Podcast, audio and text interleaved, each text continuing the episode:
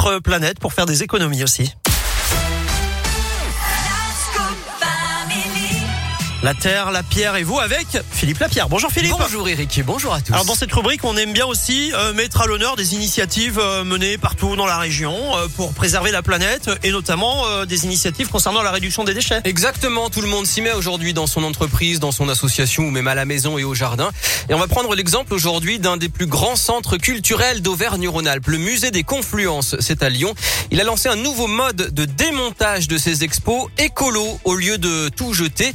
Le musée donne une deuxième vie au mobilier. Écoutez, Meria Lokia, c'est la directrice des collections et des expositions au musée des Confluences. On a démonté donc l'exposition euh, pour pouvoir euh, réemployer euh, la majorité des éléments. Donc il y a eu à peu près euh, 110 éléments différents, que ce soit du textile, du métal, des vitrines, du mobilier, du bois, des revêtements de sol qui sont réemployés par la suite euh, par d'autres structures de la région.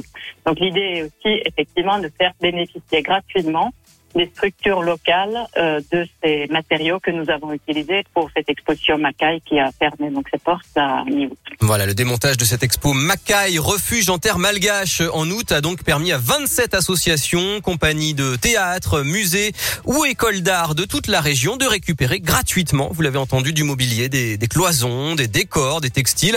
Alors bien sûr, on parle pas des œuvres elles-mêmes, hein, mais Non on mais parle bien de sûr, tous ça, on les a bien éléments, compris. euh, voilà, mais qui tout ce qui sert à, recyclés. à- euh, voilà ce qu'elle disait la dame. euh, Exactement. Alors, le, le- le sol, euh, le- le- les tissus, les, enfin voilà, tout ce qui n'est pas Oui. de l'expo même. Oui. Voilà, alors habituellement les musées réutilisent quand même la plus grande partie euh, de C'est ce que ces j'allais vous éléments de demander s'ils jetaient, mais non, ils jettent pas quand Il y même. en a toujours une partie qui termine à la poubelle, même ouais. si voilà, il y a déjà une démarche bien sûr responsable. Il y avait eu d'ailleurs un premier test mené dès l'an dernier avec une autre expo, le Monde en tête. À l'époque, ça avait permis de recycler une tonne de métal, 110 kilos de textile, euh, près de 4 tonnes de verre, près d'une tonne de bois et puis euh, des, des kilos de plastique également, quasiment 100% des, des éléments. Voilà, on le rappelle, c'est gratuit et en prime le